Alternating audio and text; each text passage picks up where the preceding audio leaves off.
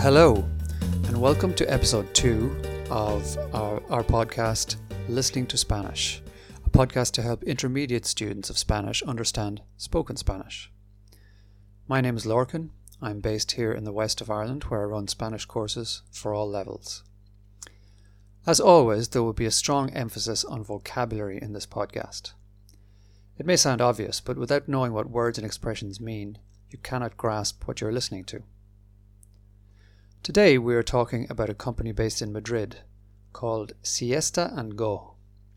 As most people know, the siesta is a Spanish tradition, mainly for the hotter, more southerly regions of Spain, where people, people often take a nap in the middle of the afternoon to escape the midday heat. We will listen to the news story in two parts, but let's look at some vocabulary for the first part. So, first word we're going to look at is rentabilizar rentabilizar. Anything to do with um, the word rent in, in English is, is to do with money you pay for a house, but rent, um, renta, anything with the, that base in Spanish is, is again connected to money. So this is to monetize or to make a business of. The second word is adelantarse, adelantarse. And that comes from, that's a verb, a reflexive verb that comes from delante. Delante is ahead or forward. So adelantarse is to go ahead of or to overtake. We'll we'll hear that verb in the in this new story. Third word, pretender. We had it in the last episode. Falso amigo. Be careful of pretender. Pretender is not to pretend and never means pretend. It's intend. We have una litera. Is the same as una cama. It's a little bed or a bunk. We have some expressions connected to being comfortable in this in this text too. So, for example, ponerse cómodo.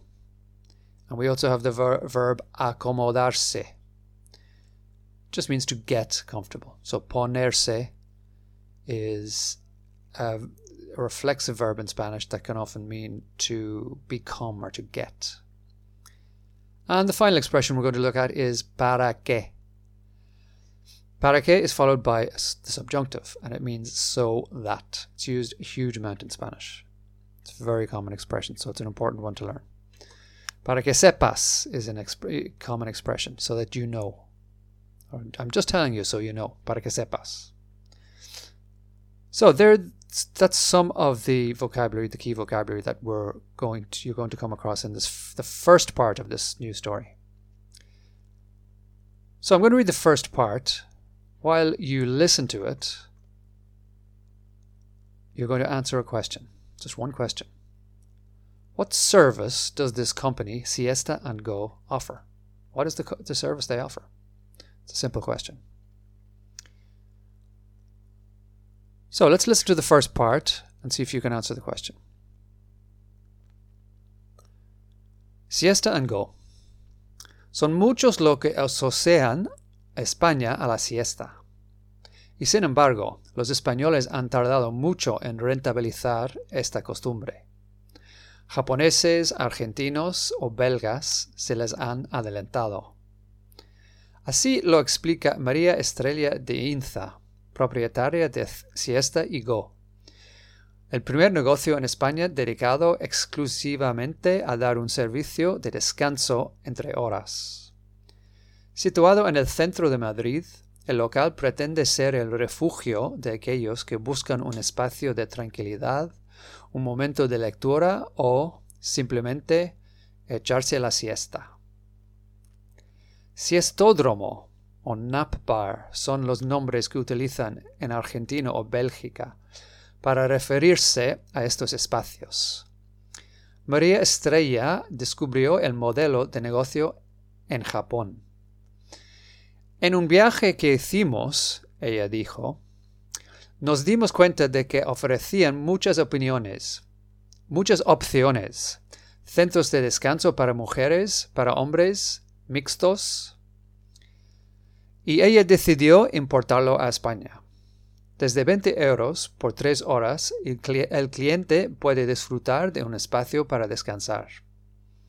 Aunque también se puede alquilar por minutos, el precio depende de si de si se quiere una cama, una habitación individual o un sofá.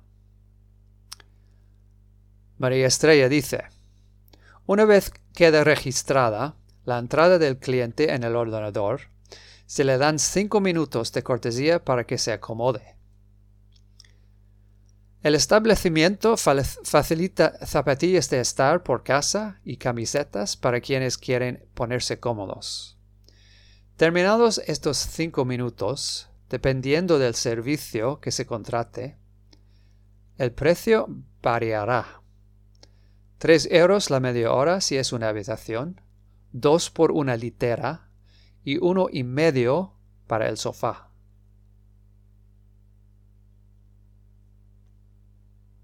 So that's the first half. The question was, what is the service that Siesta and Go, or Siesta y Go, are offering? And we have the, the answers here. It is dar exclusivamente un, dar un servicio de descanso entre horas. So it's a rest service. It's a place where you can go and you can have a, a siesta. And you can pay by the hour, and the minute even. Desde 20 euros por 3 horas el cliente puede disfrutar de, de un espacio para descansar. So that's simply it. A space a client can can enjoy a space to rest. So that's part one. Let's read the second part, but before we do that, let's look at some vocabulary. We're going to hear the word la media. Media we, we have um, we have seen in, in other situations means half. Media hora is half an hour. But here it's the average. It can also mean the average. Extrañarse is the next verb. A reflexive verb. It's to find something strange. Again, a very common expression in Spanish. And it's used with the, the subjunctive. So, for example, me extraña que no tomes desayuno. I find it strange that you don't have breakfast. Me extraña. And the last verb, acudir. Acudir is to show up or to attend. So, you're going to answer one question based on the second part. Question is Do more men or women use the service? Is it more for men or for women? Let's listen and answer the question. Parte número 2. Nada de despertadores. Un dependiente está a disposición del cliente para despertarle cuando él lo pida. Por otro lado, el establecimiento ofrece café, prensa y conexión a Internet. La media de edad de las personas que vienen es de 30 a 45 años, afirma Johan Grillo, encargado del local, que cuenta también que no hay mucha diferencia entre el número de hombres y el de mujeres que asisten. María Estrella, la jefa, cuenta cómo en el principio la gente se extrañaba. Una vez dentro preguntaban ¿Pero esto es para dormir siestas? Tendré que venir. Grillo explica que muchos de los clientes que acuden al al local parecen sentirse como en casa. Según la propietaria, la tendencia general es a repetir la experiencia. De Incia cuenta que en el establecimiento hay un total de 19 camas, aunque solo se ha llenado una vez. Vamos muy despacio, afirma.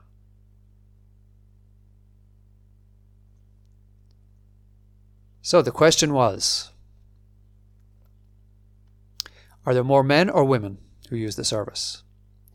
And of course, it's a slightly trick question because the answer is no hay mucha diferencia entre el número de hombres y del, el de mujer, mujeres que asisten. So there's not much difference between the number of men and women. So if you got that, well done.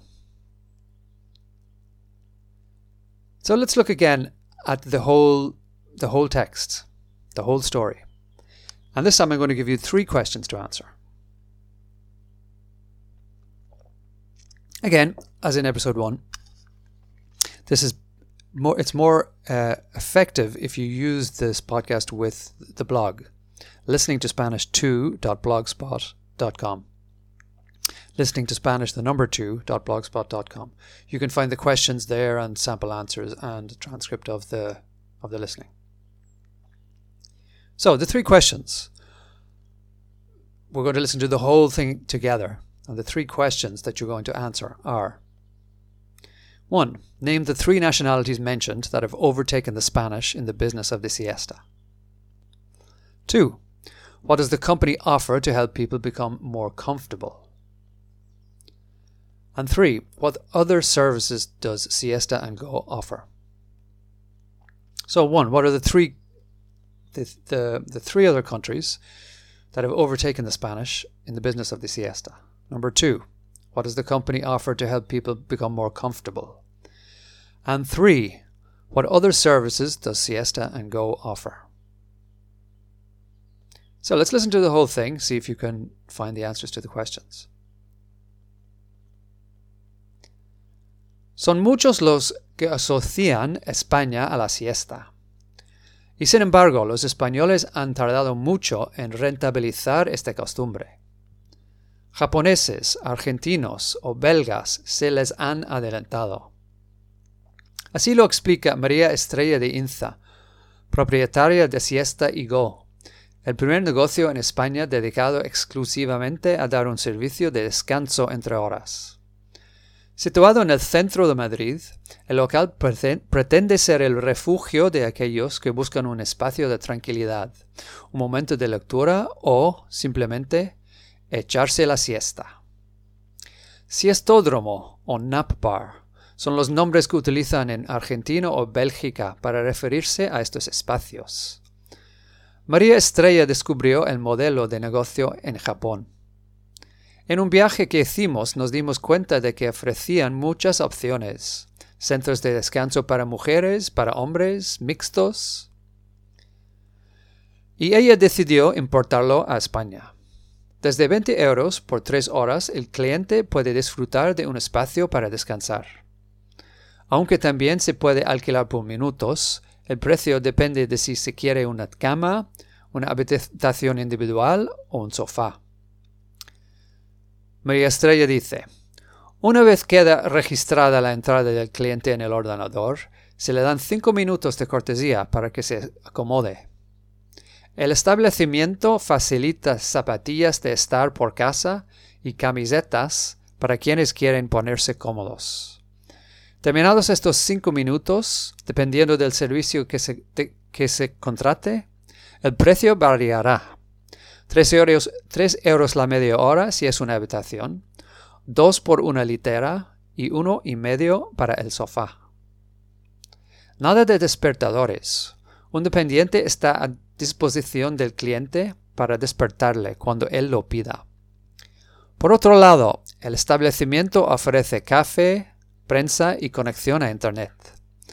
La media de edad de las personas que vienen es, de 30 a 45 años, afirma Johan Grillo, encargado del local, que cuenta también que no hay mucha diferencia entre el número de hombres y el de mujeres que asisten. María Estrella cuenta cómo en el principio la gente se extrañaba. Una vez dentro, preguntaban, ¿pero esto es para dormir siestas? Tendré que venir. Grillo explica que muchos de los clientes que acuden al local parecen sentirse como en casa. Según la propietaria, la tendencia general es a repetir la experiencia. De Inza cuenta que en el establecimiento hay un total de 19 camas, aunque solo se ha llenado una vez. Vamos muy despacio, afirma ella.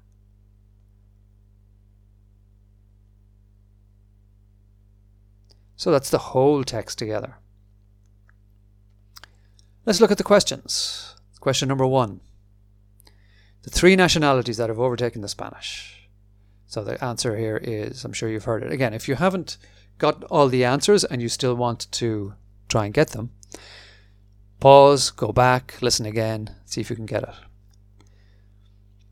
So the answer is number one Japoneses, argentinos or belgas.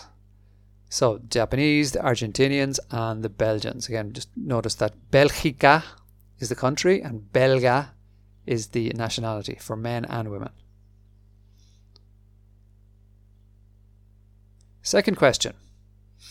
What do the what does the company provide for clients to help them feel comfortable? So we have the, the answer here. Se le dan cinco minutos de cortesía para que se acomode. Facilita zapatillas de estar por casa y camisetas para quienes quieren ponerse cómodos. So this expression again, ponerse cómodo, to get, to get comfortable. And we have zapatillas de, de estar por casa. So zapatillas de, uh, de estar por casa are basically slippers, or house house shoes, but slippers. Camisetas, t-shirts. Often, I think, for people, business people who are going in in suits. And cinco minutos de cortesía. So they just give them five minutes free to go and relax and get comfortable. The third question was what other services do they offer?